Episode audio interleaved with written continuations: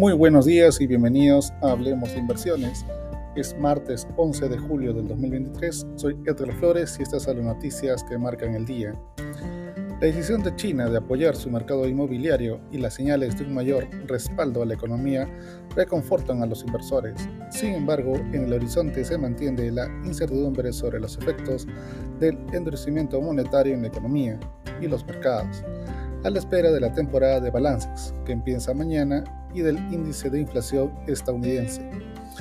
China ha señalado que está a punto de ofrecer más ayudas económicas e incentivos después de que las autoridades ampliaran el alivio de los préstamos para el sector inmobiliario en dificultades.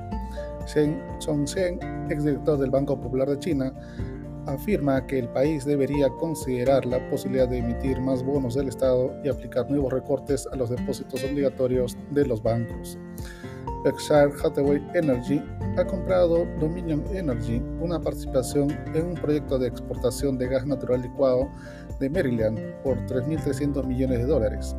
La operación dará a la empresa de Warren Buffett el control de una de las siete instalaciones estadounidenses en funcionamiento que puede exportar GNL, en un momento en el que el combustible ha adquirido gran importancia económica y geopolítica.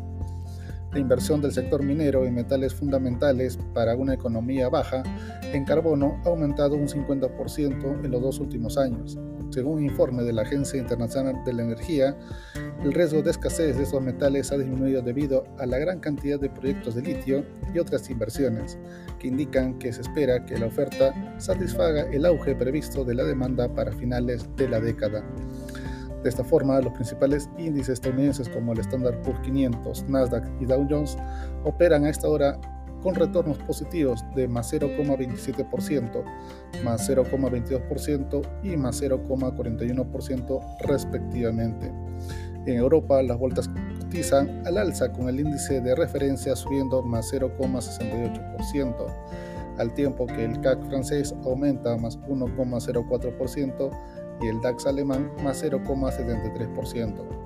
En Asia, con retornos positivos, con el Nikkei japonés más 0,04%, al tiempo que las bolsas de Hong Kong y Shanghai subieron más 0,97% y más 0,55% respectivamente. El mercado local peruano cerró con rendimientos positivos, más 1,11%, impulsado principalmente por el avance del sector consumo y minero. Según la Comisión Económica para América Latina y el Caribe, el CEPAL, las inversiones directas extranjeras alcanzaron los 10.848 mil millones de dólares en lo que va del 2022, lo cual representa una subida de 46%. Es todo por hoy, soy Edgar Flores y gracias por escucharme.